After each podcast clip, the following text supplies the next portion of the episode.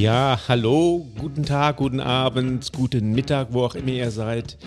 Ich darf euch ganz herzlich begrüßen zu einer ganz, ganz, ganz besonderen Folge, ähm, auf die ich mich sehr, sehr gefreut habe ähm, die letzten Wochen.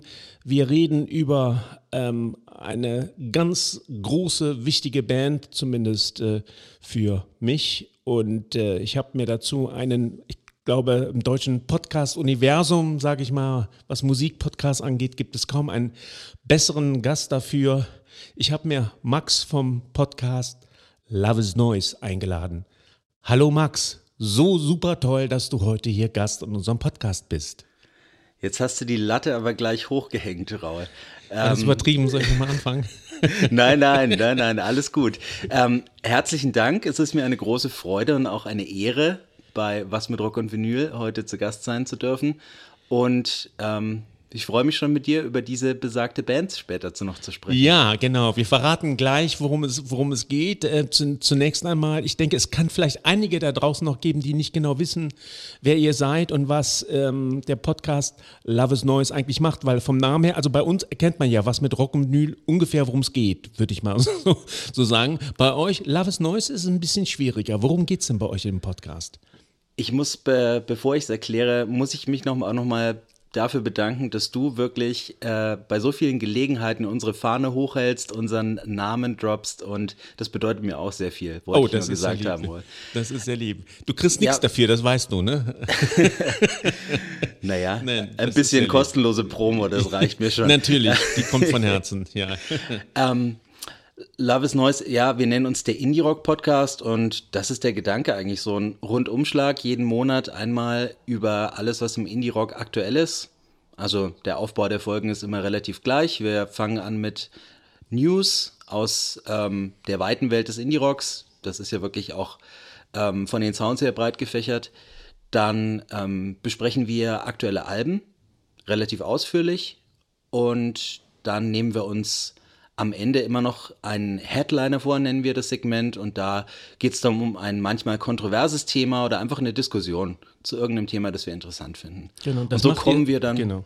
monatlich seit, seit wann so macht ihr das? Auf eineinhalb Stunden. Wir machen das jetzt 22 Folgen, das heißt seit 22 Monaten. Wir steuern auf die zwei Jahres, den Wahnsinn, zweiten Geburtstag ja. zu. Toll.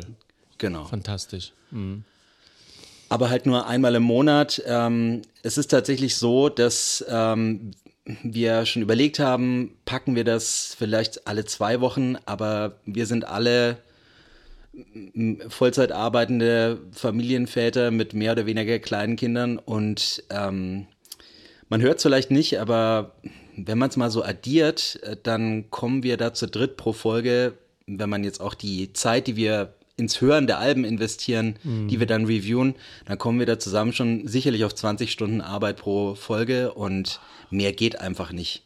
Weil das halt Sachen sind, die wir dann über den Monat erledigen müssen, wenn andere auf der Couch sitzen und Netflix gucken. Ich will jetzt auch gar nicht rumheulen. Wir haben uns das ja selbst aufgehalst und machen es auch mhm, gerne. Mhm. Aber ja, mehr ginge auch nicht und wöchentlich wird auch keinen Sinn machen, weil die relevanten Alben ja leider auch nicht schön gleichmäßig über den Monat verteilt rauskommen, sondern teilweise geballt. Und deshalb einmal ja. im Monat, aber es ist eine eineinhalb Stunden pro Folge, da hat man schon dran zu knabbern, dann auch als Hörer.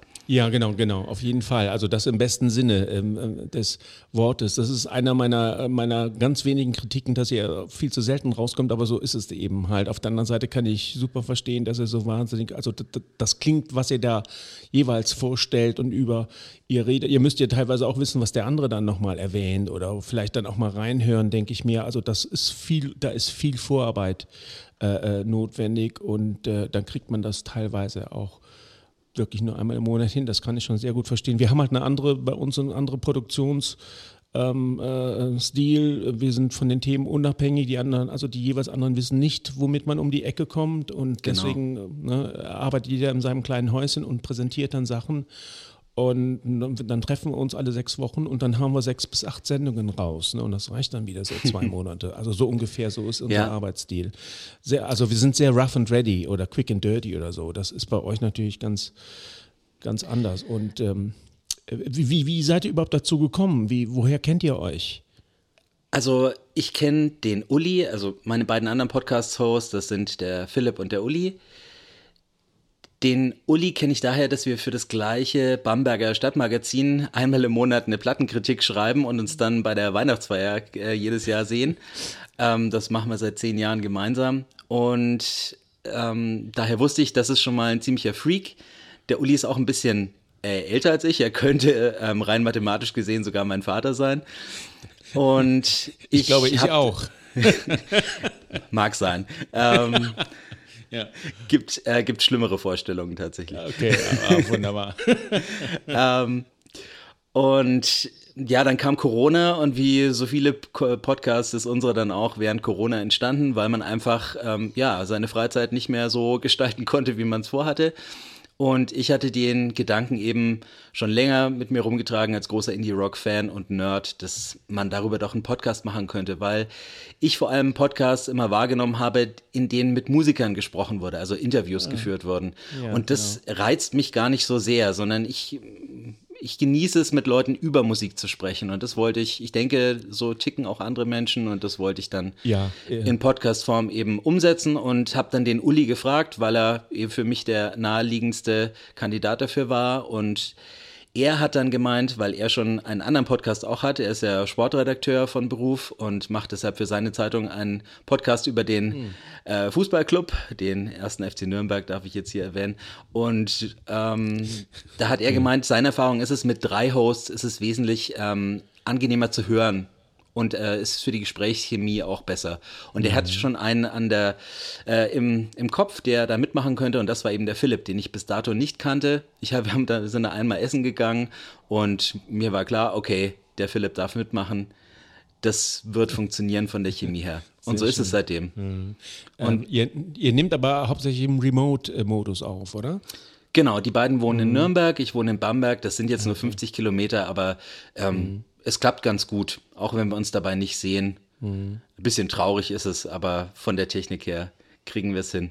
Naja, die Chemie ist, glaube ich, hat sich entwickelt. Ne? Also ähm, das merkt man in den ersten Folgen vielleicht. Ich habe sie jetzt noch nicht wieder, schon lange nicht gehört und äh, im Rückblick kann ich es nicht so beurteilen, aber ich glaube, die Chemie hat sich auch ganz gut entwickelt zwischen uns dreien mhm. mittlerweile. Und Philipp ist eben wie ich auch ähm, Mitte 30, der Uli Anfang 50 und das macht es auch so ein bisschen interessant. Und Philipp hat in einer Folge in einer äh, unserer regelmäßigen Smashing Pumpkins Verrisse, die wir machen mussten, weil Billy Corgan so viele schlimme Alben rausgehauen hat im letzten Jahr. Ähm, da hat Philipp mal gesagt oder uns verglichen, ähm, der Vater Uli, der Sohn Philipp und der Heilige Geist Max. Und das trifft unsere Rollen, glaube ich, auch so ganz gut. Der Philipp, der junge Wilde, der Uli, der abgeklärte und ich irgendwo zwischendrin. Ah, schön, ja. Sehr schön. Ja, ihr habt eine wunderbare Chemie, die ist, äh, die ist, äh, es gibt wirklich äh, Parallelen zwischen unseren beiden Podcasts. Wir sind ja, sagen wir mal, in, in, wir haben zur Zeit angefangen, dann zu dritt, jetzt zu viert, also teilweise zu dritt, zu viert, wir wechseln da immer und ähm, da gibt es auch, jeder spielt da so seine gewisse Rolle drin. Wir haben uns dann eben auch als, als Team so entwickelt und zusammengefunden und und das Tolle, finde ich, an diesem Podcast ist, dass man immer Trial and Error machen kann. Man versucht es einfach und wenn es scheiße ist, macht man halt das nächste Mal anders. Kostet ja nichts, ist ja egal. Ne? Ähm, und das äh, ist das Tolle ja, am, am, Podcast, dass man Sachen so miteinander entwickeln kann und auf einmal merkt, ups, das läuft ja ganz gut jetzt. Ne? Ähm, das finde ich äh, an diesem Format immer wirklich ganz anders. Man muss sich nicht so wahnsinnig präsentieren, wie man das zum Beispiel auf dem YouTube, äh, ne, wenn man sich vor der Kamera hinsetzt. Das stimmt mal. allerdings, aber gleichzeitig, ähm, naja, wollen wir jetzt natürlich auch nicht, ähm, ja, das Trial and Error, das müssen ja trotzdem Leute anhören. Aber da ist es für mich die Hauptsache, wenn, Hauptsache, wenn ich einen Podcast höre, ähm, dass ich einerseits kompetente und andererseits sympathische Hosts habe. Also ob man uns jetzt sympathisch findet, das kann ich nicht beeinflussen, weil wir einfach sind, wie wir sind. Ja, Aber ja. ich finde es zum Beispiel als Hörer furchtbar frustrierend, wenn man die Hosts gedanklich ständig verbessern muss. Ich weiß nicht, ob du das Gefühl manchmal hast, dass man denkt, ah nein, das war doch, das Album ist doch in dem Jahr rausgekommen oder so. So geht es mir manchmal jedenfalls nicht bei eurem Podcast natürlich. Ja, Aber, ja, ja, doch, ähm, passiert uns oft, ja, stimmt, ja. Ja, ich weiß, was du meinst, ja. Und ja, deshalb ist uns eben diese Vorbereitung und unser ähm, Nerdtum auch ziemlich wichtig. Ja, ja. Da einfach, das, dass es dann, ähm, ja. das, weil ich davon ausgehe, dass unsere Hörer, wenn sie einen Indie-Rock-Podcast, das eine ziemliche Nische ist, sich aussuchen, ja. dass sie dann ein gewisses Vorwissen mitbringen und man sie dann auch auf einer anderen Ebene ansprechen muss. Ja, ja, auf jeden Fall, ja.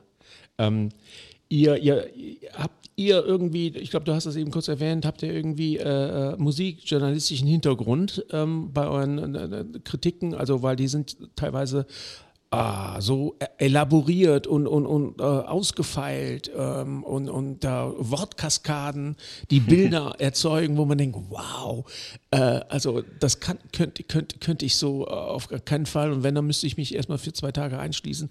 Ihr habt da irgendwelche Hintergründe ne? Ähm, äh, aus dieser Richtung. Du sagtest eben, ähm, für, für, ähm, dass ihr ab und zu Plattenkritiken schreibt. Wahrscheinlich genau. schon über einen längeren Zeitraum, ja. Mhm. Ich mache das seit circa zehn Jahren. Der Uli oh. hat, glaube ich, in den 90ern damals schon angefangen. Aber Philipp und Uli sind, wie gesagt, beide ausgebildete Journalisten. Wow. Ich bin nur mhm. Lehrer, aber schreibe einfach gerne. Und diese Reviews, die wir machen, die sind natürlich dann voll gescriptet. Also insgesamt an, ich würde sagen, die Hälfte der Folge ist gescriptet und das ist natürlich ein weiterer Zeitfresser. Aber ähm, das halte ich aus mehreren Gründen für notwendig vor allem, wenn ich mich als ein Nobody anmaße, über das Werk eines Künstlers und einer Künstlerin unter Umständen auch richtig negativ zu urteilen, dann bin ich es sowohl dem Künstler und als auch den Hörern schuldig, meine Einschätzung relativ präzise zu begründen. Und es geht halt nicht so einfach aus dem Stehgreif, ohne dann auf irgendwelche Allgemeinplätze zurückfallen zu müssen. Mhm, okay, ja. Äh, toller Ansatz, toller Anspruch, könnte ich nicht so erfüllen. Aber von, toll, finde find ich, das merkt man euch auch deutlich an. Also, da, dass ihr genau mit, damit auch mit dieser Professionalität äh, an, an, die Themen geht. Wenn ich ähm, fragen darf, wo sind denn außer Blink 182 denn so eure, eure Vorlieben, eure musikalischen oder Bandvorlieben? Ähm, äh, ihr, seid ähm, sehr in den 90er verwurzelt und ab da bis jetzt sozusagen. Oder wie sieht es davor aus? Ähm, gibt es auch Classic Rock-Fans bei euch oder äh, geht ihr sogar noch weiter? Wisst ihr, wer Frank Sinatra ist? Gut, das ist jetzt ein bisschen provokativ gefragt, aber ich will einfach nur wissen, welche Musik ihr mögt. Ich glaube, wir haben ein relativ breites Grundwissen, was Rockmusik angeht. Und ansonsten ergibt sich aus unserem Alter. Also der Uli ist in den 80ern musikalisch sozialisiert, hat also mhm, den ja, ja. Indie-Rock von den Anfängen an ähm, mit der Muttermilch aufgesogen und ähm, ist dann einfach dran geblieben, was ich auch so bewundere, was ich allgemein an Menschen bewundere, auch an dir, dass du weiterhin Musik entdecken willst weil normalerweise sagt man so mit Mitte 20, Anfang 30 hört der Mensch eigentlich auf, neue Musik zu hören.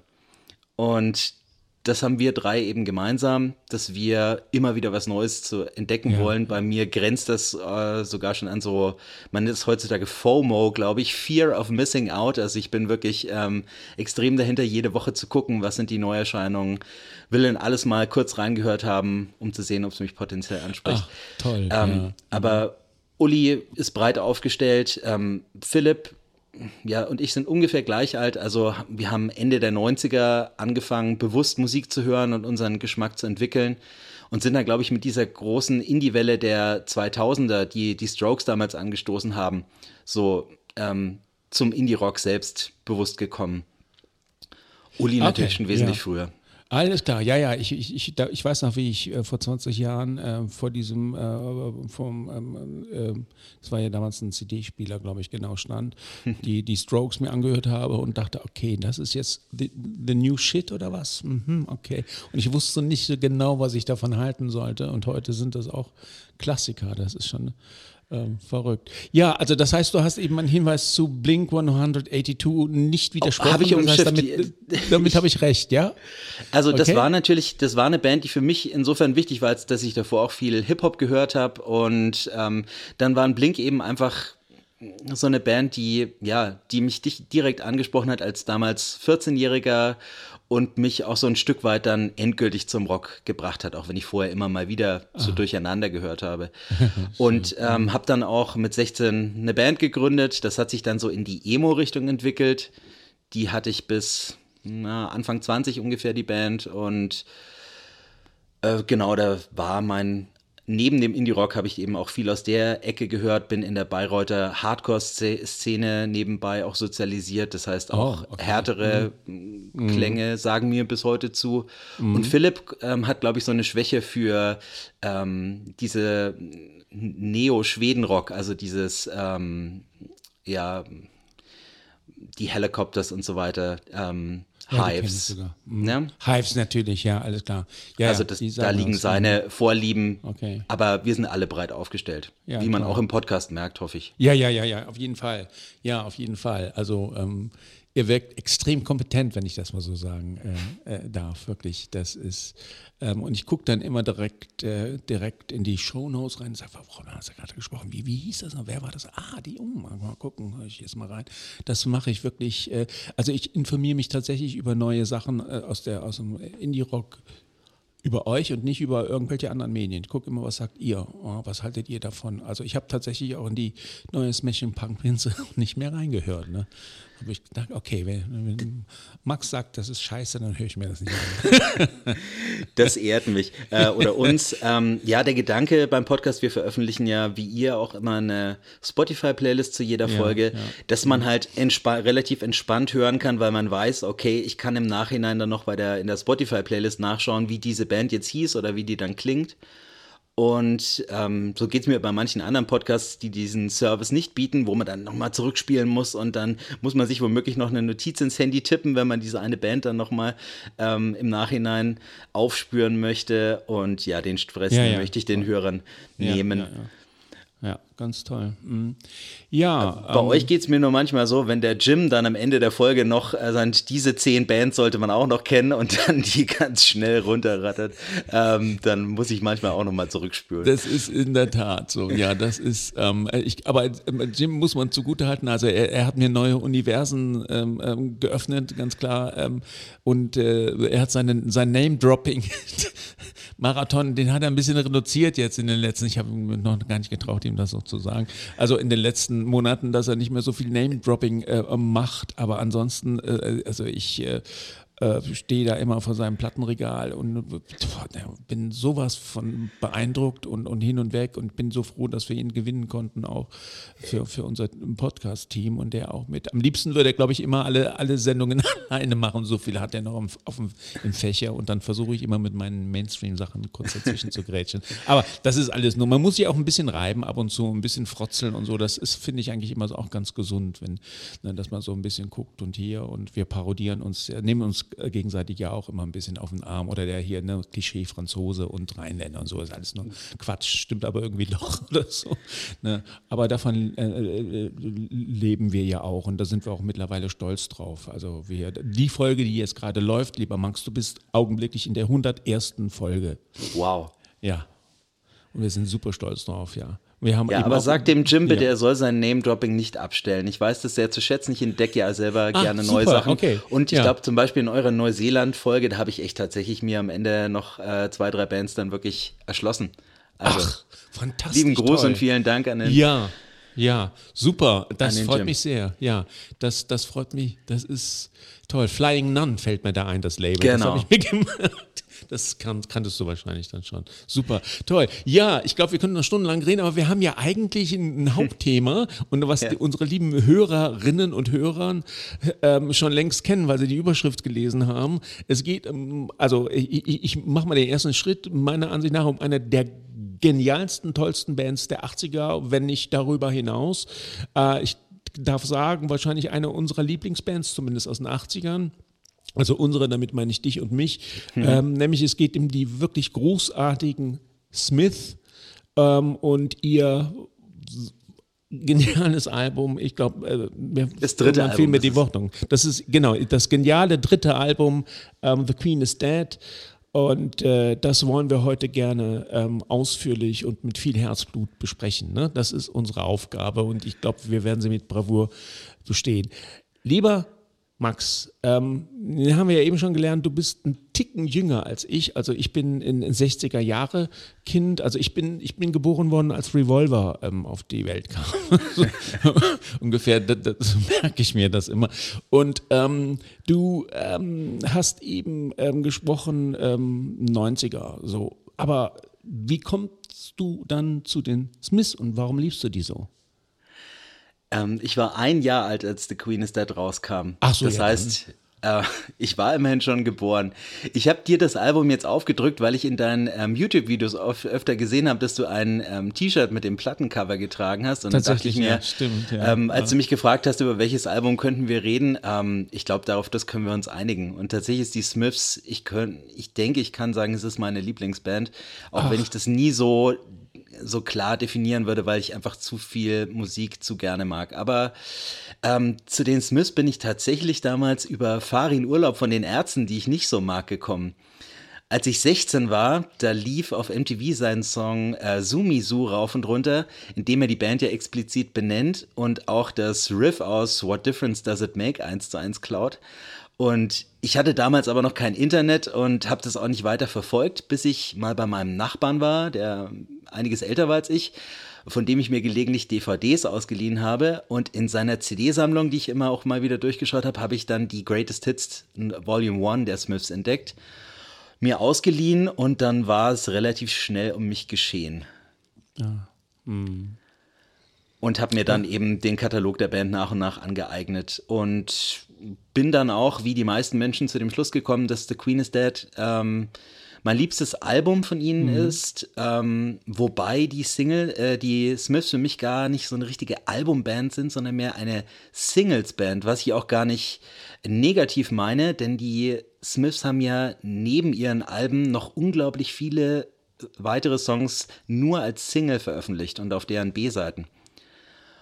Und deshalb, wenn mich jemand fragt, ähm, Smiths, womit sollte ich anfangen, dann würde ich immer sagen, Album The Queen is Dead und dann empfehle ich dazu immer noch die Singles Collection Louder Than Bombs, die eigentlich alle essentiellen Non-Album-Singles so vereint. Ja, wunderbar. Ja, dazu kann, da kann ich nichts hinzufügen. Das sehe ich absolut genauso. Ja, es ist wahrscheinlich dann der Vorteil der frühen Geburt oder die Gnade der frühen Geburt.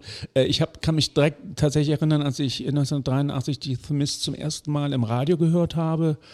Ähm, und ich war platt. Ich fand die überragend. Also sofort erkennbar, ähm, was für geniale Gitarrenriss, was für ein Sound und was für ein überragender Sänger und die Texte, die konntest du auch alle verstehen und, und, und mit Singen und, und die Texte, da hat sofort das Gefühl, ach, das geht um mich hier.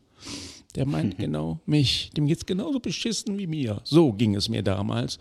Und ich finde, äh, diese, die, das war Liebe auf den ersten Blick. Und als dann 86, glaube ich, ne, Sommer 86 kam genau. dann The Queen is Dead raus, äh, das war klar, das ist der Volltreffer. Das ist es jetzt. Das ist das Sgt. Pepper der 80er. Ich hau, ich hau jetzt verbal ein bisschen auf die Kacke, ähm, um das klar zu machen. Aber das war mir damals äh, klar. Ähm, und als dann ihr, ihr letztes Album rauskam, ähm, war uns auch allen klar, das war's dann. Ähm, mhm. Insofern, das war ein, ein, ein, ekstatischer, kurzer, heftiger Liebe, ähm, die wirklich, glaube ich, nur, nur 83 ne, bis 87 gedauert hat. Vier Alben haben sie in der Zeit veröffentlicht und dann ähm, war es um sie geschehen und wir weinen eigentlich heute noch. Ne? Ich weiß nicht, die Nachfolgealben äh, können wir ja zum Schluss vielleicht noch kurz ein bisschen was äh, sagen, was man sich mhm. äh, nach den Smiths noch anhören sollte. Aber mhm. ähm, ja, wir haben, wir haben natürlich eine, für diesen Podcast eine Vorbesprechung gemacht, haben uns dann, da wir hier immer GEMA sei Dank, ähm, sieben Minuten Musik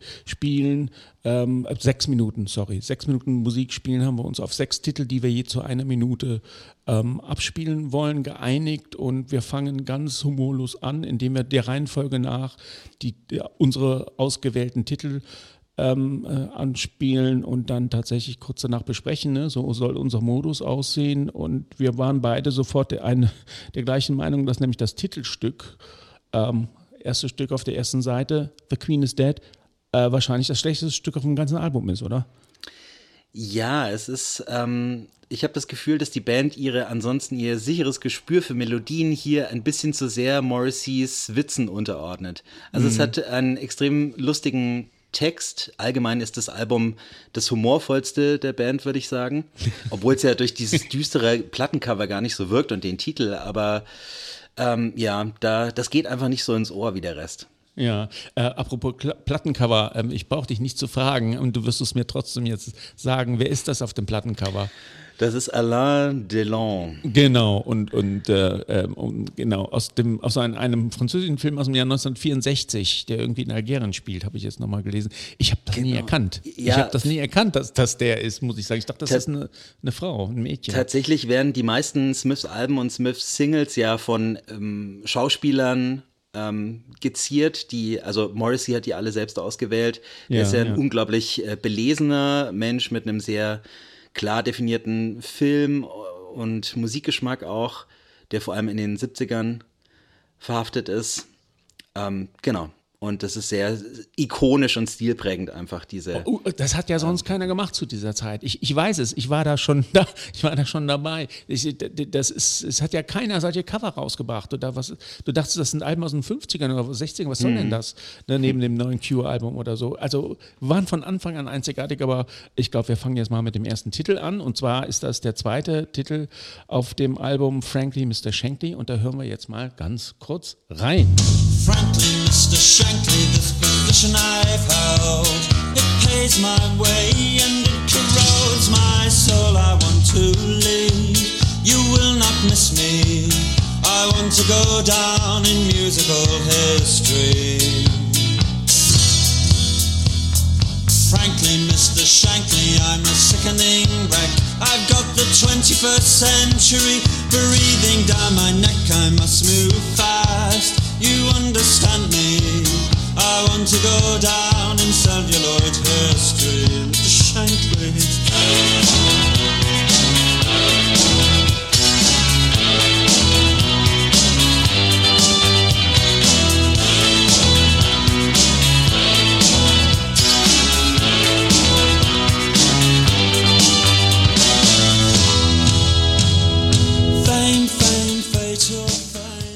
Kurz und schmerzlos, Frankly Mr. Shankly. Äh, ich halte den Titel nicht unbedingt für den stärksten äh, auf dem Album, aber ich, ich denke, der ist ganz, ganz nett. Ähm, wie gefällt er dir, Max? Ich mag ihn sehr gern. Ähm, ich habe ihn deshalb äh, darauf bestanden, dass wir ihn mit reinnehmen, weil er ein bisschen Outlier ist auf dem Album, weil er extrem fröhlich und leichtfüßig daherkommt mit diesem Offbeat und äh, seinem ähm, ironisch lustigen, äh, lustigen Text. Und das ja, normalerweise denkt man ja, wenn man an die Smiths denkt, vor allem an Schwermut, an Morrisseys getragene Vocals und ähm, die melancholischen Gitarrenmelodien. Und das ist eine Ausnahme. Der, ja, und ja, lockert ja. den Sound des Albums, was nach diesem ähm, Brocken von Opener auch irgendwie nötig ist, ähm, erstmal schön auf. Ja, das stimmt, ja. Ja, ja, durch den, den, den, Opener, da muss man immer erstmal durch, ne? Um dieses wunderbare, sonst wunderbare. Ach, manchmal skippe ich ihn auch einfach. ähm, äh, Morrissey adressiert ja hier den äh, Chef seiner Plattenfirma damals, äh, Geoff Travis von Rough Trade Records. Ähm, das weiß man daran, dass der Song endet mit ähm, der Feststellung, dass ähm, Morrissey ähm, sagt, uh, you write such Awful Poetry. Poetry, ja. Genau, und ähm, Geoff Travis hat dann eben in einem Interview mal gesagt, er hat tatsächlich mal ein, Morrissey ein Gedicht geschrieben. Und Morrissey äh, bestreitet zwar, dass es sich um Geoff Travis handelt, aber allein an dieser Zeile verrät, sie, verrät sich dann doch, äh, dass ja, Geoff ja. Travis gemeint ist. Und ja, die Essenz davon, give us money. Also ja, ähm, die Smiths okay. hatten immer mhm. eine etwas komplizierte Beziehung zu ihrem Plattenlabel. Äh, produziert worden ist das Ganze von Steven Street. Ähm, der ähm, ist nicht sein erstes Album mit den Smith, sondern sein zweites. Ich glaube, Meet is Murder. Ne? Hat er ist das erste Album, was er mit ihnen produziert genau. hat. Und Steven Street war mir ansonsten nur bekannt ähm, du merkst, ich habe mich vorbereitet, ähm, bekannt dadurch, dass er tatsächlich ähm, die, ich glaube, das erste Soloalbum von Morrissey oder auch das zweite, jedenfalls auf jeden Fall das mhm. erste, das Wichtige, ich glaube, Viva Hate, ne, mhm. Ähm, produziert hat und damit eigentlich ja in gewisser Weise versucht hat, den Stil der Smiths fortzuführen, wenn auch nicht so genial, also das sag ich jetzt einfach mal so dahin und der später durch ähm, als auch als Produzent von Blur in Erscheinung getreten ist. Ne? Genau, also streng genommen war er gar nicht der Produzent des Albums. Ähm, Morrissey selbst und äh, Johnny Marr sind als Produzenten aufgeführt.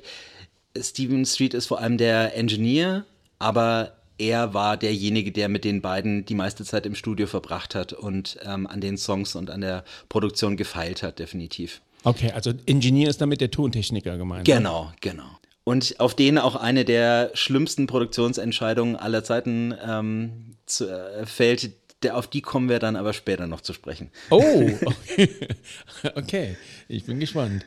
Ja, ähm, das zu äh, Stephen Street. Ich glaube, jetzt wird es mal wieder Zeit ähm, für den nächsten Titel und da gehen wir direkt auf äh, den dritten Titel vom dritten Titel vom Album ähm, und der heißt I Know It's Over. Hören wir mal kurz rein. I can feel the soul falling over my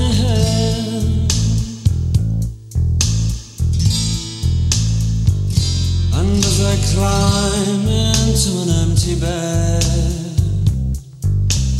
oh well, enough said. I know it's over, still I cling. I don't know where else I can go.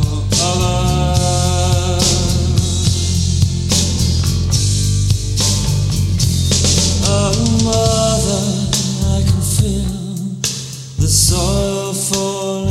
Ja, eher etwas ruhiger Titel. Ich habe ihn immer sehr gemocht. Allein äh, die Titelzeile I Know It's Over kann man sich wunderbar immer in Selbstschmerz vergessen, zumindest ich damals als 15-Jähriger. Also ähm, gefällt mir sehr gut. Ist nicht der, meiner Ansicht nach nicht der stärkste Titel ähm, auf dem Album, aber ich habe ihn immer sehr gemocht. Passt, passt, äh, äh, ein, ein, sagen wir mal, auf einem sehr starken Album mit sehr starken Songs, ein sehr ordentlicher Song. So würde ich ihn so einklassifizieren. Max, was meinst du? Für mich eine der drei großen Smiths-Balladen neben Asleep und Please Let Me Get What I Want. Ähm, Johnny Marr war, äh, beschreibt den Moment, als er dabei war, als Morrissey seinen Vocal Take da eingesungen hat, als eins der Highlights seines Lebens tatsächlich. Und wir haben hier wundervolle Lyrics, die äh, Moss ruhig mal wieder beherzigen könnte, statt äh, nur noch in Verbitterung zu baden, wie er es heutzutage so tut. Ähm, er schreibt hier, It's so easy to hate, it takes strength to be gentle and kind. Und mhm. ja, das könnte sich jeder immer mal zu Herzen nehmen, diese weisen Worte. Sehr schön, ja. Ich glaube, das nächste Mal mache ich das so, dann, dann sagst du zuerst, was du von dem Song hältst, bevor ich dann was dazu sage. Nein, du, ich lebe ja ähm, davon, oder beziehungsweise mein Podcast lebt davon, dass die Meinungen auch mal auseinandergehen. Also ja, ähm, habe ich damit, bin ich das durchaus gewohnt, keine Sorge. Ja, nein, äh, ich, ich, ich, äh, ich will, will mich auch nicht korrigieren. Also ähm, äh, das Album hat so geniale Songs. Ähm, deswegen muss ja irgendeiner ein bisschen Platz machen von der Qualität, sagen wir es mal so. Können wir noch so ein bisschen, wollen wir noch ein bisschen äh, über den, äh, den Musikstil ähm, des Smiths reden, ähm, was sie so ausgemacht hat. Ich habe ein bisschen recherchiert und ge, äh, ge, gehört, gelesen, äh, dass er die Musik, Gitarrenstil von dem lieben Herrn Ma so als äh, Mischung aus Punk und Rockabilly bezeichnet wird. Äh, kann ich so nicht auf Anhieb was mit anfangen. Was, wie, wie ordnest du? Also ich, ich selber habe tatsächlich Probleme, auch nach, äh, ich werde mal sagen, 40 äh, Jahren fast jetzt, ähm, den, den Stil, ähm, die Musik der Smiths so richtig einzuordnen. Für mich waren die immer einzigartig und klingen bis heute eigentlich auch noch einzigartig, dass ich ganz große Probleme habe, ähm, ähnliche Bands zu finden und wenn, dann finde ich die, die auch immer eher alle schlechter und denke, die machen, die kopieren nur ganz schlecht. Also das ist so meine, wie, wie, wie wird so jemanden, der nicht hören kann äh, oder Musik nicht hören kann, erklären, äh, die, die Musik von, von Smith beschreiben? Ganz schwer, weil du ja schon erwähnt hast, dass da sehr viele Einflüsse ähm, zusammenkommen, die dann unter Umständen gar nicht so deutlich rauszuhören sind. Also den Rockabilly hört man an einer Stelle auf dem Album definitiv raus, im Song Vicar in a Tutu, ähm, den wir heute nicht anspielen werden, aber das ist ein ziemlich reiner äh, Rockabilly-Song. Gibt es auch auf den Vorgängeralben immer mindestens einen, hat Morrissey dann in seiner Solokarriere auch immer noch gehabt. Den Punk, ähm, den hört man am wenigsten raus, würde ich sagen. Aber tatsächlich haben sowohl Morrissey als auch Ma vor den Smiths in Punkbands gespielt. Also die erste Band ah. von Morrissey war eine reine, ziemlich lupenreine Punkband. Ähm, vielleicht im Spirit. Und ja, ich finde Johnny Marrs einzigartiges, wirklich stilprägendes Gitarrenspiel macht eben neben Morrisseys leidenden Vocals den Sound aus, ja. ähm, auch wenn man oft über Andy Rooks Bass so ähm, etwas hinweggeht, zu Unrecht, weil der einfach ähm, unglaublich verspielt ist und es schafft, diesen dichten Sound, den Johnny Marr schon vorgibt, trotzdem noch anzureichern und sich so in die Lücken reinzuspielen. Also finde ich ganz faszinierend. Also, dass der Andy Rook ein, genauso wie du es eben beschrieben hast, ein toller, verspielter Bassist ist, der sich perfekt ergänzt mit dem Gitarrenspiel von dem Johnny Marr, ähm, konnte man noch nie so gut hören wie jetzt. Mhm. Meine ich. Äh, du kennst wahrscheinlich die, die alten Version nicht so gut, ne? Deswegen ist es Ich habe mit den alten Versionen angefangen. Ich glaube, Anfang der 2010er kamen dann die äh, Remasters raus. Ich habe die aber nie nebeneinander gelegt und dann verglichen okay. vom Sound her. Deshalb kann ich es jetzt nicht so genau sagen. Aber äh, kurzer Nachruf vielleicht: äh, ähm, Andy Rock ist ja dieses Jahr leider verstorben. Ja, ja. Ähm, war musikalisch jetzt aber auch nicht mehr so aktiv in den letzten Jahrzehnten sogar, könnte man sagen. Ja, und auf, auf den Sound zurückzukommen. Ich glaube, ähm, die Einzigartigkeit dieses Sounds, die ist dann auch der Grund, dass die Smiths meiner Meinung nach eine der Einf für den Indie-Rock sicherlich die einflussreichste Band überhaupt sind. Also ah. man hört bis heute in so vielen Alben mhm. entweder wie jemand versucht, Morrisseys Gesang zu kopieren oder Johnny Marrs Gitarrenspiel. Und ähm, letzte Woche kam ein Greatest Hits Album von Johnny Marr raus, also von seinen Solo-Sachen. Mhm. Und ich habe es mir angehört und ich war nie großer Fan von seinen Solo-Sachen. Und dann ist es mir nochmal bewusst geworden, Johnny Marr hat mit den Smiths irgendwie aufgehört, Gitarre zu spielen wie Johnny Marr. Das klingt auf seinen Solo-Sachen alles so gewöhnlich. Und dieser Stil, den er da hat mit diesen ähm, verspielten Arpeggios und ähm, wirklich ein wildes Kuddelmuddel ähm, verschiedenster Stile. Ähm, ja, das hat er dann nicht rüber rausgerettet über seine Zeit mit den Smiths so richtig. Ja, und jetzt kommen wir für mich zu einem der ersten großen Geniestreiche auf diesem Album. Das ist äh, der, wenn ich nicht ganz falsch liege, der sechste Titel insgesamt. Ich befinden wir uns noch auf der ersten Seite. Weiß ich im Moment nicht. Das wird Max wahrscheinlich gleich beantworten können.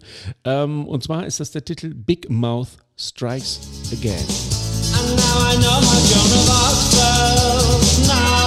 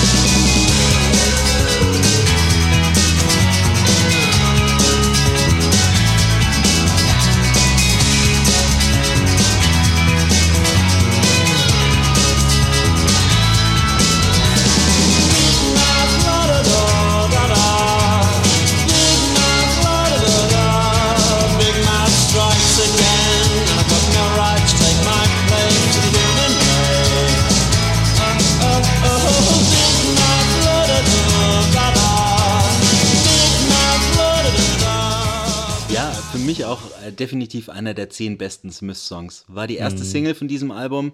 Ob es die beste Single war, können wir später noch diskutieren. Ähm,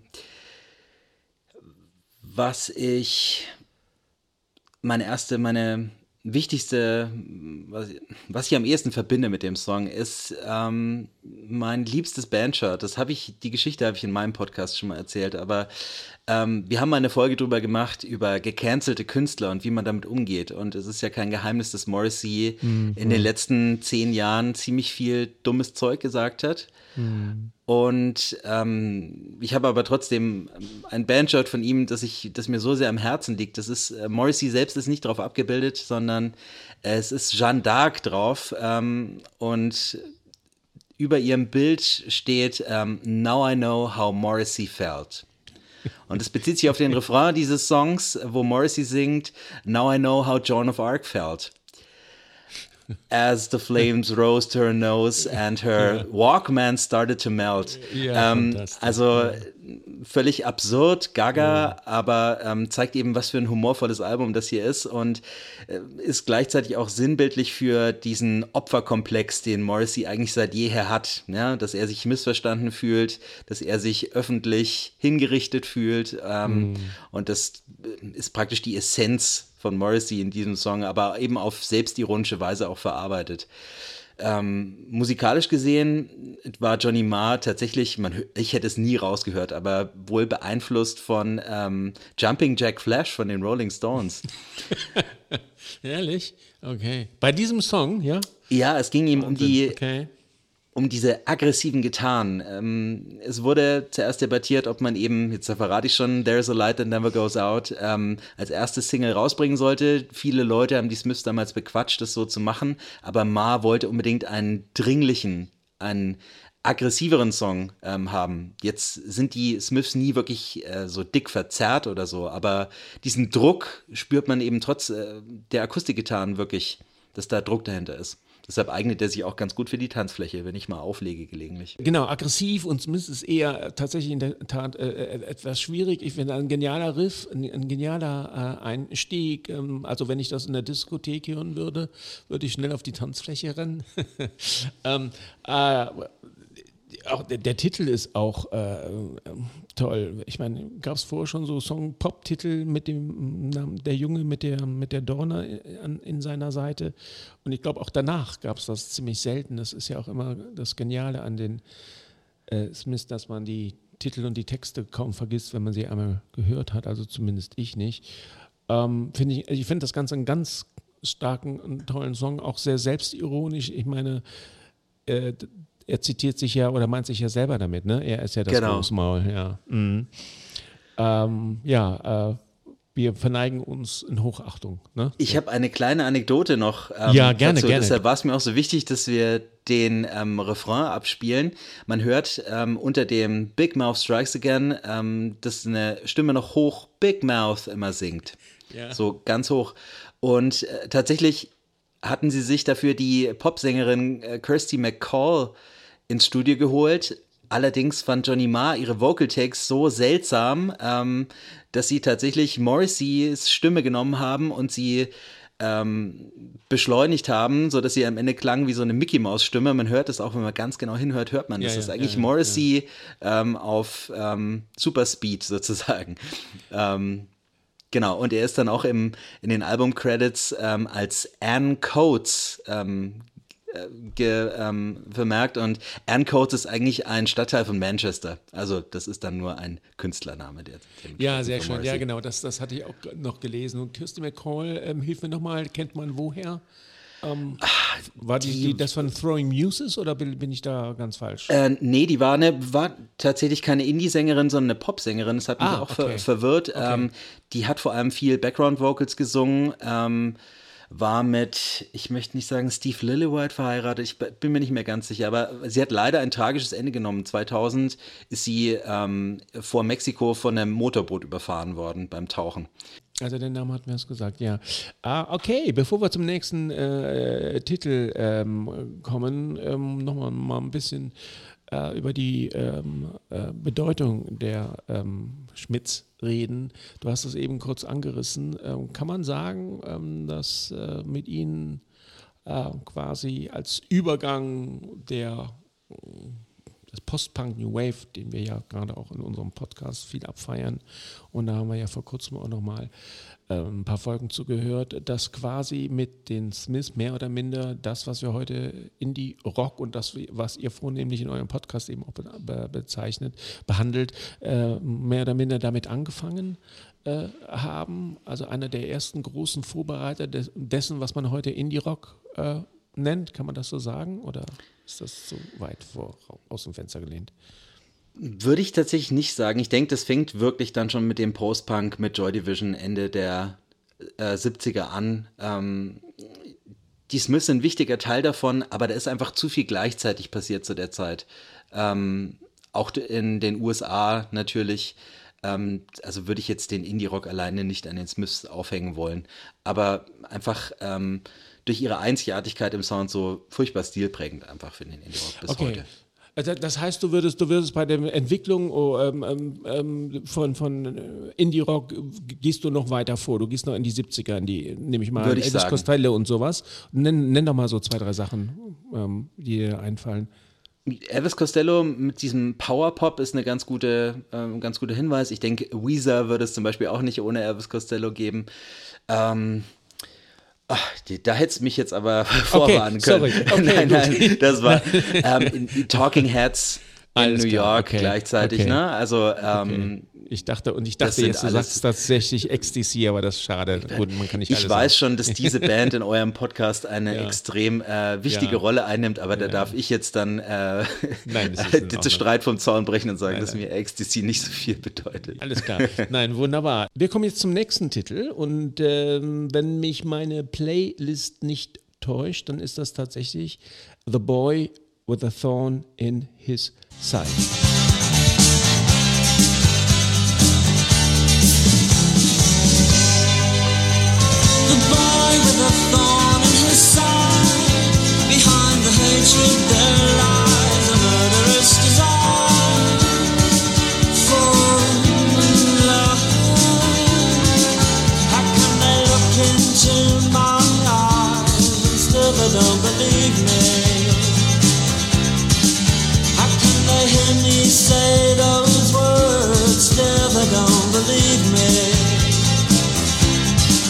And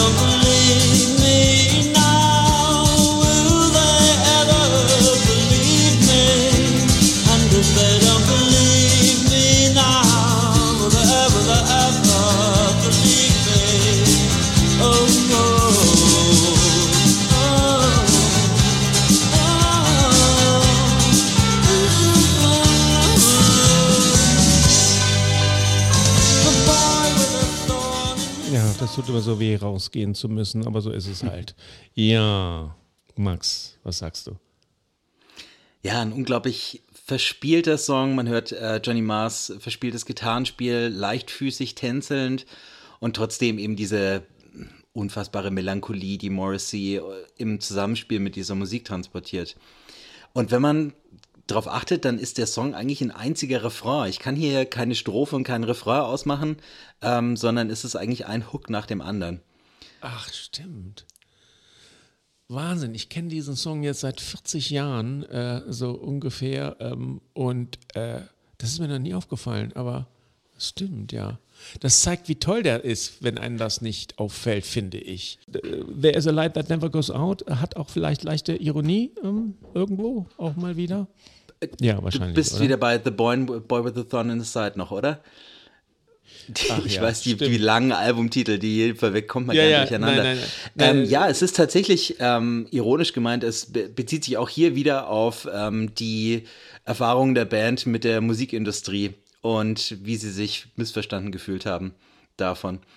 Also diese Balance aus ähm, echtem Selbstmitleid und Selbstironie, die Morrissey immer wieder so auf den Punkt bringt. Aber tatsächlich ist das hier Morrisseys äh, liebster Smith-Song nach seiner eigenen Aussage. Inhaltlich, worum geht's da? Also eine wieder eine Abrechnung mit der Musikindustrie, ja. Ähm, ich äh, müsste jetzt die Lyrics ähm, durchgehen, um das äh, dechiffrieren zu können.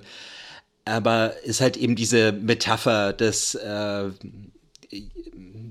des Jungen mit dem, äh, dem vom Dornen gestochen ähm, wahrscheinlich sogar gleich so eine, wie Morrissey sich hier selbst als Jesus inszeniert, der äh, für die Sünden der Plattenindustrie stirbt. Ich möchte es aber nicht so weit treiben. Ja, ja, ähm, ja. Äh, aber es war eine Single und wenn man sich jetzt die B-Seiten dieser Single anschaut, ähm, dann muss man wieder eben das, was ich vorhin schon erwähnt habe, äh, sich ins Gedächtnis rufen, die, dass die Smiths eine Singles-Band sind. Die mhm. B-Seite ist Asleep, das ist meiner Meinung nach eine der drei besten Smiths-Balladen, neben ähm, Please Let Me Get What I Want und dem I Know It's Over, das wir schon hatten. Und dann ist noch der Song Rubber Ring drauf, der für mich eigentlich auch eine Single an sich ist. Also mhm. solche drei Songs auf, auf einer Single vereint, das konnte damals auch nur diese Band machen, glaube ich. Nicht zu toppen, ne? das stimmt, ja. Ähm, bevor wir zum nächsten Titel ähm, kommen, lass uns doch mal kurz über die sehr übersichtliche ähm, Diskografie ähm, der Band sprechen. Wir haben, also offiziell gibt es vier Alben, ne? also The Smiths, mhm. Meet is Murder, also 84, 85 Meet is Murder, dann 86 The Queen is Dead und 87 ihr Abschieds-, Abschlussalbum Strange Ways Here We Come, wobei Strange Ways ist ein Gefängnis, ne? Mhm. Ähm, und äh, dann gibt es noch, die, ihre Erstveröffentlichung war eine Kompilation, Head Full of Hollow für mich der erste, für mich eigentlich jahrzehntelang das erste richtige Smith-Album gewesen, bis ich dann äh, begriffen habe, das wird nicht äh, unter Puristen ähm, als ernsthaftes Single, äh, ernsthaftes Album behandelt, sondern nur als Kompilation, was es meiner Ansicht nach so ein bisschen äh, abschwächt. Aber ich finde das Album fast, also diese Kompilation fast noch äh, am, am, am besten, mit am spannendsten neben The Queen is Dead. Ähm, ganz klar besser als äh, ihr Debütalbum und Meat is Murder. Ich weiß jetzt nicht, ob ich äh, uns den Abend versauber. Hat mir nie gut gefallen, muss ich gestehen. Ab, ab, das Cover fängt schon mit diesem furchtbaren Cover an, ähm, mit einem, glaube Vietnam-Soldat oder was ist ja. da auch drauf. Ja, und Strange Ways Here We Come äh, kann man, da man weiß, es ist ihr letztes Werk. Ich glaube, bei Hören des Albums war mir, glaube ich, schon klar, danach kommt nichts mehr von denen.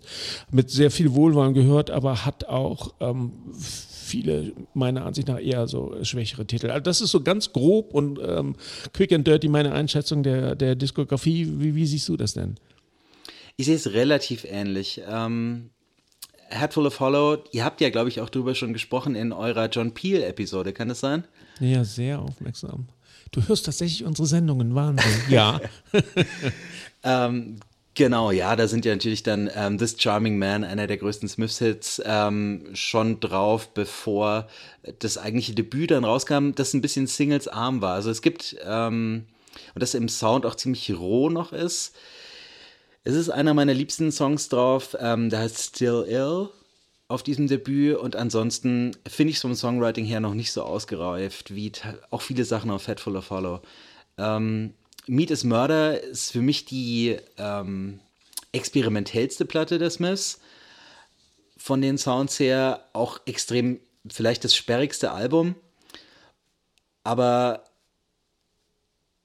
ich äh, trotzdem bahnbrechend alleine mit dem Albumtitel und dem Titelsong. Das muss man ja auch mal betonen, dass jemand äh, Mitte der 80er Jahre den Vegetarismus äh, äh, so eine Rolle einräumt in seiner Kunst. Ähm, das hat eben war, ist ein weiteres Alleinstellungsmerkmal von Morrissey. Ich bin zwar selbst kein Vegetarier, aber ähm, ich muss da wirklich den Hut ziehen äh, mhm. äh, für seinen Weitblick, den er hatte.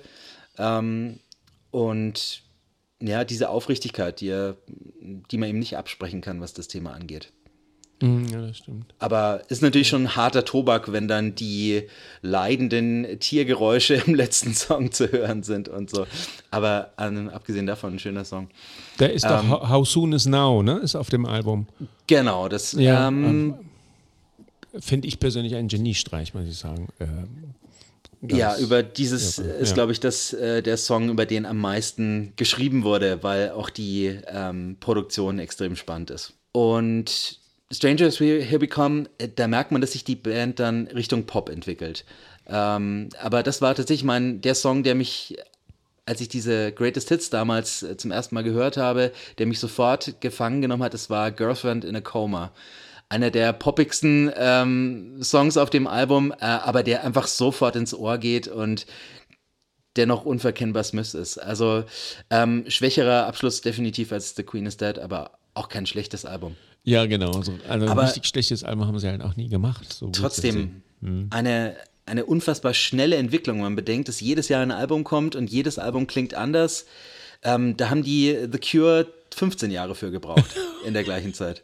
Wir machen aber kein Cure-Bashing hier jetzt, oder? Nein, nein, nein, würde ich niemals wagen. Aber wenn mich jemand fragt, was ist ja. jetzt, oder wenn die Frage wird ja gelegentlich diskutiert, The Cure oder The Smiths, ähm, dann würde ich äh, mich rauswinden und sagen, man kann es nicht vergleichen. Die Smiths okay. haben vier Alben in vier Jahren und ähm, The Cure haben einfach, äh, ja, die blicken auf eine viel breitere Diskografie ja, zurück. Deshalb ja. Also du siehst, es gibt auf jedem Album äh, Titel, die einem im, im, Kopf hängen geblieben sind. Und äh, ich würde jetzt auch mal sagen, ähm, dass man vielleicht abgesehen mal vom ersten Album oder so, ähm, wenn man die Titel äh, jemandem Dritten vorspielt, der die Smiths nicht äh, kennt, nicht unbedingt sagen könnte, oh, das muss vom letzten Album sein, oh, das ist vom ersten oder zweiten, oh, das ist von den mittleren Sachen, weil sie produktionstechnisch eigentlich so, so sehr früh und sehr schnell ein so extrem hohes Niveau erreicht haben, dass sie dieses Niveau bis zum Schluss eigentlich gehalten haben, auch von ja, vom Gitarrenspiel, vom, ähm, eben haben wir über den Bassisten gesprochen, ähm, von den Texten eh. Ähm, die waren so schnell, so gut, dass sie äh, irgendwie vielleicht, vielleicht dann auch ging es einfach auch nicht mehr weiter dann. Ne? Also mhm. ich habe gelesen, dass in Vorbereitung auf diese Sendung, dass Johnny Marr derjenige war, der gesagt hat, so, das reicht jetzt, ich will jetzt irgendwie was Neues machen und ein, äh, ein bisschen experimentieren. Und der, der Morrissey gesagt hat, nee, will ich eigentlich eher nicht. Und der Marr dann ge gesagt hat, okay, ja gut, dann war es das jetzt. Und tschüss, äh, sehr zum Entsetzen von Morrissey. Ich weiß nicht, stimmt das so ungefähr? Ähm, so ist die Geschichte. Es gibt mhm. verschiedene Versionen dieser Geschichte. Ich habe ähm, Morrisseys Autobiografie gelesen, ich habe äh, mhm. Bücher über die Smiths ge gelesen. Es wird immer ähnlich, aber mit abweichenden Nuancen so erzählt. Ich denke, da war einfach ähm, die zwischenmenschliche Beziehung zwischen den beiden, die diese Band ja ausgemacht hat. Das ist ja eins der kongenialsten Songwriter-Teams der Geschichte, muss man so festhalten. Mhm. Ähm, da war die, die Luft raus aus dieser Partnerschaft. Mhm. Und ähm, auch wenn Ma geblieben wäre, hätte das, wäre das wahrscheinlich nicht gut gegangen. Meinst du? Ja, okay. Also ich habe gelesen, die hätten es dann mit dem anderen Gitarristen versucht und sofort festgestellt, genau. nee, das ist es nicht. Mhm, okay. Ja, sie hatten tatsächlich ähm, mhm. während der Queen is Dead Tour einen zweiten Gitarristen als Tour-Gitarristen dabei, der war auch für ein halbes Jahr offizielles Mitglied der Band, also waren sie zu fünft, ähm, ist dann aber vor Strange Ways wieder ausgestiegen. Äh, Greg Cannon, wenn ich mich jetzt, hm. äh, ich möchte mich darauf festlagen, äh, nageln lassen. Und als ähm, Mar dann ausgestiegen war, hat Morrissey ihn zurück in die Band geholt ähm, und hat dann äh, ein, hat dann eben versucht, mit ihm als Gitarristen die Smiths weiterzuführen kurz. Hat dann gemerkt, okay, das, das wird nichts, aber hm. ähm, die ersten Songs, die nach Viva Hate erschienen sind, die wurden live tatsächlich noch mit Andy Rourke äh, am Bass und Mike Joyce am Schlagzeug. Gespielt. Ach, tatsächlich. Ach, interessant. Ja, jetzt aber, wir kommen zum vorletzten Song, Max. Leider Gottes, äh, alle guten Sachen müssen irgendwann auch äh, ein Ende haben, aber ähm, wir haben jetzt noch zwei Titel vor uns. Ähm, das ist auch der vorletzte Titel auf dem Album und zwar ist das, glaube ich, für mich der stärkste Titel auf dem ganzen Album und auch einer meiner absoluten Lieblingssongs von den Smith. Da ist nämlich ein Licht, das niemals ausgeht. There is a light that never goes out. Da hören wir jetzt mal kurz wieder rein. I never, never want to go home because I haven't got one anymore. Take me out Because I want to see people and I want to see life. Driving in your car. Oh, please don't drop me home. Because it's not my home, it's their home, and I'm welcome no more.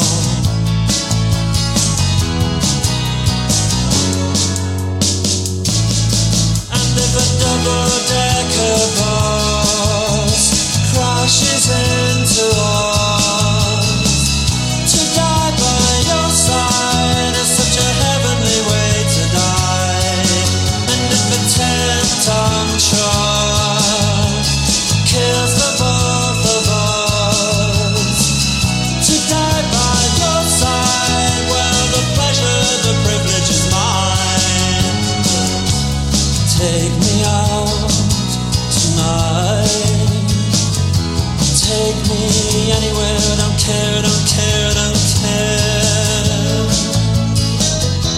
Ich befürchte, wir kommen nicht ganz zum Refrain, das dauert einfach zu lange. Ah, schade, ist halt dann mal so, ne? Aber ich glaube, ähm, es könnten genügend Leute kennen. Ja, ich denke auch, ja. Such a heavily way to die by your side. Immer noch fantastisch, ja. Ähm, ja, bitteschön, Max. Ich lasse dir den Vortritt. Ja, wie du schon sagtest, ähm, einer der besten Songs aller Zeiten. Tatsächlich haben Leser der US-Zeitschrift Spin ihn ähm, im Jahr 1990 auf Platz 1 der besten Songs aller Zeiten gewählt. Ähm, und es ist heutzutage ein bisschen peinlich, das zuzugeben, aber ich habe ähm, mir das Antlitz von Morrissey ähm, tatsächlich auf meinen Arm tätowieren lassen vor 13 Nein. Jahren, bevor er bevor er angefangen hat, äh, ja. all die richtig dummen Sachen zu sagen. Uh, und ja. unter ihm stehen, eben steht der Titel dieses Songs, There's a Light That Never Goes Out. Das ist für mich eine äh, für mich vor allem gedacht als Erinnerung an meine verstorbene Mutter, aber oh, ähm, ja. man lässt, mhm. kann es auf so vieles beziehen und ähm, ja, das ist für mich musikalische Perfektion. Dachte übrigens auch Johnny Marr, der hat mal gesagt, als wir es zum ersten Mal gespielt haben, dachte ich, das ist der beste Song, den ich jemals gehört habe. Und das über einen ja, eigenen ja. Song zu denken, mhm. ähm, das sagt schon einiges über den Song aus. Ob der Titel nun ironisch gemeint ist oder nicht, ähm, ist eigentlich an dieser Stelle auch ganz egal. Er trifft eigentlich ins Herz. Äh, ich habe äh, hab, äh, einen Großteil dieser Texte, auch wenn ich die Ironie durchaus gemerkt habe und sie mich immer zum Schmunzen gebracht haben, aber es gibt eben auch äh, so sehnsuchtsvolle Sachen, die ja wo ich das Gefühl hatte, das hat er nur für mich geschrieben. Ähm, das hatte ich zumindest damals ganz stark und äh, gerade auch bei diesem Titel, der eigentlich ein, ein guter Abschlusssong gewesen wäre ne, für dieses äh, mhm. tolle Album. Aber er ist nur der vorletzte Song, aber der äh, einer der stärksten Singles überhaupt von den Smiths und äh, wie gesagt auch einer der tollsten Songs der 80er, wenn nicht sogar darüber hinaus. Ähm, ja, ich glaube, ich hoffe, alle, die es bisher hinausgehalten haben, würden sich danach mal hinsetzen und dieses Album mal ganz durchhören oder sogar kaufen. Ich habe es äh, mir vor kurzem nochmal auf Vinyl gehört, geholt. Ähm, ja, ähm, bevor wir jetzt zum, zum allerletzten ähm, äh, Titel ähm, kommen, äh, die Frage, Max, warum sollte man, wenn man die Smiths bisher noch nicht gekannt hat, ähm, und vielleicht gibt es bestimmt einige Hörer, die zum allerersten Mal mit dieser tollen Band heute äh, durch unseren Podcast konfrontiert worden sind, was ich auch super finde, übrigens so nebenbei gesagt, wenn das wirklich der Fall sein sollte. Warum sollte man heutzutage sich die Smith noch antun? Wenn man sie noch nicht kennt. Wenn ähm, man sie ähm, noch nicht kennt, genau. Dann haben sie ja immer noch das Potenzial, dass sie ähm, äh, das Leben, äh, einem das Leben verändern. So wie sie es für sehr, sehr viele Menschen getan haben. Das mhm. ähm, äh, singt Morrissey auch einem, auf einem Song dieses Albums, The, uh, the Songs, nee, nicht auf diesem Album, The Songs That um, Saved Your Life singt er, so heißt auch ein Buch über die Smiths. Ähm, aber es haben sich unglaublich viele Menschen äh, in der Vergangenheit und bis heute mit Morrissey und seinen Lyrics identifiziert, wie du es auch beschrieben hast, weil er eben der prototypische Außenseiter ist. Mhm. Der Eigenbrötler, der Missverstandene, der allein in seinem Zimmer sitzt und traurig Musik hört. Und ich glaube, an dem Punkt waren wir alle mal in unserem Leben. Ähm, und er hat vielen Menschen über schwere Zeiten hinweggeholfen. Und neben ihm ist er halt einfach einer der besten Gitarristen aller Zeiten in dieser Band. Es gibt so viel an Schönklang und an Melodien zu entdecken und gleichzeitig ist da einfach eine, eine ganze Ebene noch drüber mit den Texten. Ich ja, das, ja ja. bin bis heute fasziniert. Ja, toll. Also ich, ja, ich, ich, bin kurz davor, dass mir hier die Tränen über die Wangen laufen. Ich dachte so gerade an die, an die, an die, dass so zwei Köpfe zusammenstoßen und so gut zusammenpassen. Ich möchte tatsächlich jetzt nicht schon wieder mal über die Beatles reden, aber sie fallen mir gerade mal spontan äh, ein, die auch so sich genial ergänzt haben. Also es ist ja steckt in diesen, in Ma und Mor in diesen zwei großen M's, Ma und Morris ist so viel drin.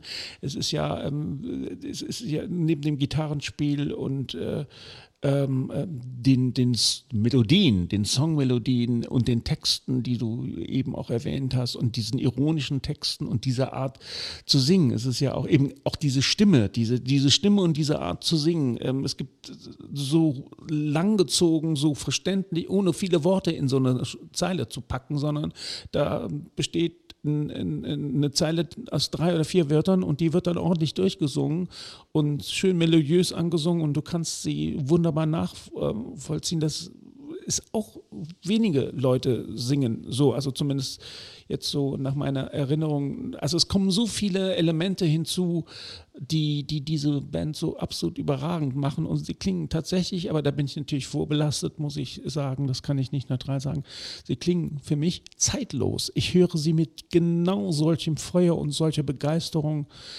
ähm, 2023, wie ich sie 1983 äh, tatsächlich gehört habe. Ich glaube, Handsome Devil, glaube ich, war der erste Song, den ich von denen damals gehört mhm. habe. Genau, und das hat sich überhaupt nichts an meiner Begeisterung für sie geändert. Die Sachen, die dir eben über Morrissey gesagt haben, die haben tiefe Kratzer leider Gottes hinterlassen und das, was äh, Johnny Marr so gemacht hat, darüber reden wir ja zum Schluss noch, ähm, bleibt auch eher äh, Achselzucken, aber die, diese vier Jahre, diese, diese Handvoll Alben sind für die Ewigkeit, ja. Punkt. okay, gut. Jetzt, jetzt bist du noch da? Ich bin noch da. Ich habe dir ja. begeistert und äh, ähm, nickend zugehört. Okay, gut.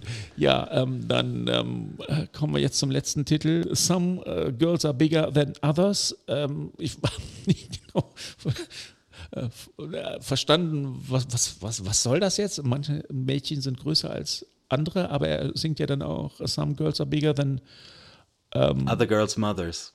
Other Girls Mothers, genau, yeah. das ist wieder so. Also man kann sich da kaputt kichern, wenn man will, oder man kann irgendwie ganz äh, äh, irritiert sein, wie auch immer. Ich habe eher immer gekichert, aber ähm, jetzt äh, hören wir lieber mal in diesen auch ziemlich genialen Song.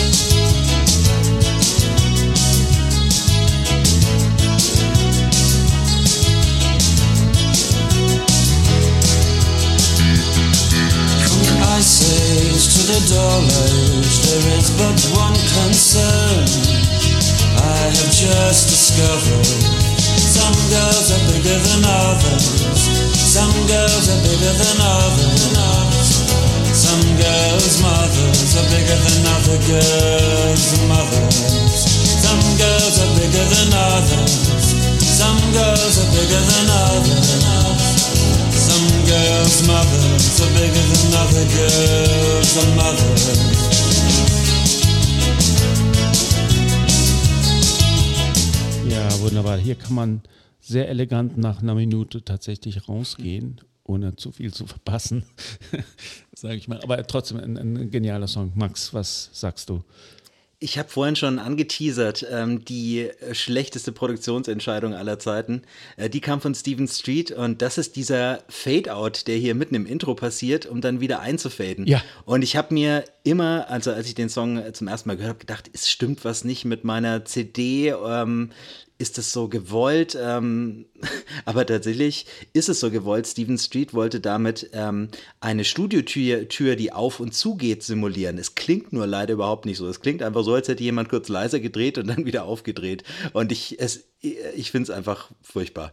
Ansonsten ist Johnny Marr für mich auf diesem Song der Star. Dieses äh, Gitarrenriff ähm, oder ja, eigentlich ist ja mehr ein Arpeggio. Ähm, verspielt, äh, hypermelodisch ähm, und Morrissey macht da nicht mehr viel. Ne? Es, der Song hat kaum Lyrics, aber ähm, die Lyrics geben so ein bisschen zumindest einen ähm, Spiegel der Zeit. Er singt From the Ice Age to the Dole Age. Und das Dole Age, das ist eben diese Zeit der Massenarbeitslosigkeit in Großbritannien, vom Ende der 70er bis Mitte der 80er.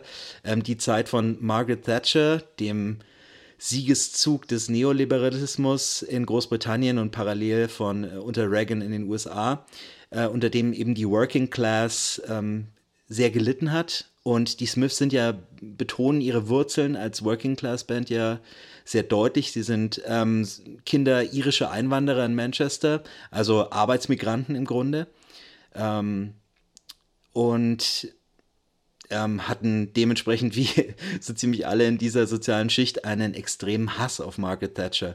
Deshalb war auch der, der Arbeitstitel dieses Albums nicht The Queen is Dead, sondern Margaret on the Guillotine. Also man wollte sie einen Kopf kürzer machen, eigentlich ähm, wie Ludwig den 16. ein paar 200 Jahre vorher. Ja. Hm. Aber ähm, vielleicht nicht der perfekte Closer, aber dennoch ein weiterer extrem guter Song auf diesem Ja, Album. auf jeden Fall. Von, von einem ganz fantastischen Album. Ich denke mal, mit sechs Titeln, die wir jetzt gespielt haben, hat man äh, einen, einen, ganz guten Eindruck hoffentlich jetzt bekommen können. Ich sehe gerade, das Album ist erschienen am 16. Juni 86 Äh, da war ich gerade bei der Bundeswehrhilfe. Ja, oh Gott, das waren auch ganz andere Zeiten. ähm, und ähm, ja, was kam danach? Danach kam noch Strange Ways, Here We Come. Dann haben wir eben kurz erzählt, äh, ist die Band auseinandergegangen. Und dann können wir kurz zusammenfassen, oder? Also wir haben ähm, Mike Joyce und äh, Andy Rourke. Kann man zu denen mehr als nur einen Satz sagen? Ja, man muss vor allem erwähnen, dass sie ähm, dann relativ bald danach ähm, Morrissey äh, verklagt haben aufgrund von Tantiemen, weil sie ähm, anders als Morrissey und Ma eben nur mit einem extrem geringen äh, Prozentsatz der Tantiemen auskommen mussten und sich dann eben einen höheren erklagen mussten vor Gericht, was auch funktioniert das hat. Das hat aber zu erheblichen Spannungen immer noch, bis äh, weit in dieses Jahrhundert. Genau, passiert, ne? also ähm, die beiden waren ja anfangs erst noch mit Morrissey ähm, in einer Band und sind dann abgehauen, verständlicherweise, und haben sich dann wieder mit Johnny Marr versöhnt. Ähm, also Mike Joyce hat noch, ich glaube, letztes Jahr noch live mit Johnny Marr zusammengespielt. Zumindest bei einzelnen Konzerten. Okay mhm. Mike Joyce. Ähm, aber musikalisch haben die keine großen Bands mehr gehabt. Ähm, Johnny Marr ist bei verschiedenen ähm, Bands danach eingestiegen. Ähm, für mich das äh, beste Album, was er gemacht hat, war danach mit der amerikanischen Indie-Band Modest Mouse. The Ship, uh, We Were Dead Before the Ship Even Sank heißt es. Ist von 2006, glaube ich. Ähm, und hat eine mäßig erfolgreiche Karriere. Anders als Morrissey, der relativ relevant und groß geblieben ist eigentlich. Und ähm, tatsächlich auch noch Alben gemacht hat, die ich für besser erachte als manche Smiths-Alben. Auch wenn ich mich hier weit Nein. aus dem Fenster lehne. Aber Was kommst du mit dem so. Schock um die Ecke ganz am Ende? Hör mal, ehrlich, welche denn? Die, die ersten zwei, die ersten drei? Oder, oder Tatsächlich was? nicht, tatsächlich erst später. Ich bin gar kein Ach. so großer Fan der ersten Solo-Alben. Für mich kommt das beste Morrissey-Soloalbum dann im Jahr, ich glaube, es war 94. Das heißt Vauxhall and I. Und ja. da mhm. sind ähm, echt ein paar Wahnsinnssongs drauf und kein einziger schlechter. Und dann hatte er nochmal so ein Revival ähm, Anfang der 2000er mit äh, You Are the Quarry hieß das Album. Da hatte er dann ein bisschen rockigeren Sound wieder oder ein bisschen weniger britischen, sondern amerikanischen Sound. Er war ja in der Zwischenzeit auch umgezogen in die USA, lebt bis mhm. heute in Los Angeles und hat dann mit Jerry Finn, dem, dem, jetzt schließt sich der Kreis, dem Produzenten von Blink 182 dieses Album gemacht. Ach nee. Und ja. das ähm, hat dann auch einige Hits abgeworfen. Ähm, English Blood, Irish Heart. Ähm, das Album kenne ich auch. Mhm, ja uh, First of the Gang to Die. Und ich ähm, mag viele seiner Soloalben sehr gern. Die letzten waren wieder schwächer. Aber wenn was Neues kommt, dann werde ich es mir anhören. Ich werde ihn allerdings nach dem, was er in den letzten Jahren abgeliefert hat, zumindest kommerziell boykottieren. Das heißt, mhm. ich werde mir, ich werde kein Geld mehr ausgeben für irgendwas, was Morrissey gemacht hat. Aber mhm. Ähm, das, Nick Cave hat das mal so gesagt, ähm, als er dazu gefragt wurde, wie man mit Morrissey umgehen soll, und er hat gemeint, ähm, sobald man einen Song veröffentlicht, dann gehört er nicht mehr dem Künstler, sondern dann gehört er den, den Fans. Und ich lasse mir von Morrissey und seinem dummen Gebaren der letzten Jahren all diese Musik nicht wegnehmen. Okay, ähm, würde das bedeuten, man kann äh, dann auch wieder R. Kelly hören? Oder wie? Das ist ja sehr gemein, ich weiß es. Ähm, wenn man R. Kelly-Fan ist, dann äh, und wenn I Believe I Can Fly äh, das Lieblingslied ist, dann ähm, würde ich das niemandem übel nehmen, wenn man dieses Lied weiter hört. Weil ähm, man baut zu, zur Musik einfach so eine intensive persönliche Beziehung auf, dass man sich davon äh, kaum oder nur so schwer trennen kann wie vielleicht von dem einen oder anderen Familienmitglied. Ja, ja, okay, ja, es ist ja und ich für, für viele, die die nicht genau wissen, warum wir so um heißen Brei reden, ist es Morrissey ist mit sehr rechts also rechtspolitischen Aussagen in den letzten Jahren, ne, mhm. glaube ich, aufgefallen und auch ich glaube Corona-Zeiten hat er auch ein paar Sachen vom Stapel gelassen. Ne? Das habe ich nicht mitbekommen, zum Glück, ähm, aber ich, äh, naja, jetzt muss ich es berufen berufsmäßig für meinen Podcast muss, ich's mich, muss ich mich wieder damit beschäftigen. Am liebsten würde ich mir die Ohren zuhalten. Corona habe ich nicht mitbekommen, aber ja, extrem islamophob, hat auch im US-Fernsehen Werbung für eine rechtsradikale britische Partei gemacht, indem er sich da ihren Button angeheftet hat. Ähm, und man kann es regelmäßig bei uns nachhören. Er sagt einfach wenige schlaue Sachen nur noch. Isoliert von der Welt ein Stück weit und ähm, sich seiner eigenen Rolle, glaube ich, gar nicht so bewusst.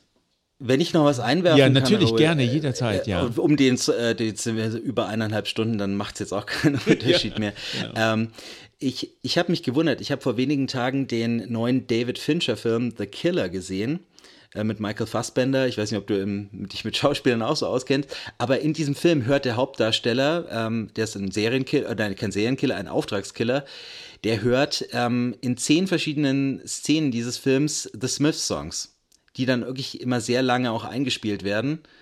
Und ich habe mich gefragt, ob David Fincher damit was aussagen wollte, aber es in Zeiten heutzutage, wo man für Kleinigkeiten schon gecancelt werden kann, ähm, finde ich es eine mutige Entscheidung und es zeigt irgendwie, wie relevant diese Band bis heute ist. Max, das wollte ich gerade noch sagen, ja. Ich habe nämlich den Film eben zu Ende geschaut. genau deswegen, weil ich das okay. vorgelesen habe. Dass, dass deswegen, du hast schon alles gesagt. Ja, das zeigt, wie relevant die heutzutage noch sind. Und äh, ähm, in einer der ersten äh, Szenen wird ja ganz prominent How soon is now, ne? Ähm, rausgeballert. Mhm, ja, super gemacht. Ich, ja, ich hoffe, wir machen die Leute neugierig. Also, was wollen wir eigentlich damit sagen, dass tatsächlich heutzutage noch äh, die, die Smiths so relevant sind, dass äh, ihre Musik in super brandheißen heißen, tollen Filmen äh, von super angesagten Regisseuren wie David Fincher ähm, verwendet werden. Also äh, die, die, die Band ist nicht ohne, die sind wirklich verdammt wichtig, ja. Ähm, ja, war das unser Abschluss? Ähm, Max, hast du noch was zu ergänzen? Ich könnte noch Stunden mit dir weiterreden, aber tun wir es den Hörern nicht an. Und den Hörerinnen. Ich habe jetzt, ähm, ich gebe mir eigentlich in meinem Podcast immer Mühe, ähm, zu gendern, auch wenn das vielen Leuten sauer aufstößt. Aber ich finde es ganz wichtig, dass sich auch unsere weiblichen Hörerinnen angesprochen fühlen, weil sie einfach zahlenmäßig ähm, in der Minderheit sind und es mir eben ganz wichtig ist zu betonen, dass sie Teil dieser ja, Szene schön, sind. Ja. Sehr schön. Ja, ich, ich, ich, ich sage dann immer Hörerinnen und Hörer. Ne, der Stefan stolpert ja immer darüber, über dieses deutsche Wortungetüm, aber da hast vollkommen recht. Ja, ich freue mich auch über jede Hörerin und wir haben es ja auch tatsächlich auch geschafft, die, die hier unsere Kollegin, darf ich fast schon sagen, Nadine aus, aus ich glaube, sie wohnt, wohnt, hier in der Nähe von Köln, äh, war die erste Dame, ähm, die in unserem Podcast gekommen äh, ist, das war schon eine große Sache und meine Frau tatsächlich eher aus Verlegenheit geboren, dann die zweite, die aufgetaucht ist. Also insofern, ja, also ich, ich finde das immer ganz guter Anfang. Das ist ein guter Anfang, genau. Ähm, ja, ich denke, dann äh, dürfen wir jetzt äh, uns äh, verabschieden. Ich, äh, ich kann von meiner ähm, Seite sagen, ich bin hin und weg. Ich, das hat mir einen super tollen Spaß gemacht mit dir. Und ähm, man hat äh, äh, immer gemerkt, was für ein toller Fan du bist, wie viel Wissen du über diese Band hast. Ich habe innerlich immer genickt und gesagt, oh, das wusste ich gar nicht mehr, oh, hatte ich vergessen oder so. Ähm, das, äh, wie, wie, wie knietief du immer noch in den Smith steckst und du warst der kongeniale Ansprechpartner hier für, diesen, für diese äh, Sendung über eins der großen Alben der 80er. Und ich möchte mich nochmal ganz herzlich bedanken, Max. Danke, dass du da warst. Ich bedanke mich auch bei dir. Hat mir sehr viel Spaß gemacht. Dann äh, sagen wir ganz schnell Tschüss und äh, hoffen, dass Sie nächste Woche auch wieder zuhören. Dass ihr alle nächste Woche wieder zuhören. Macht's gut. Bis dann. Ciao. Tschüss, Max. Ciao. Ciao.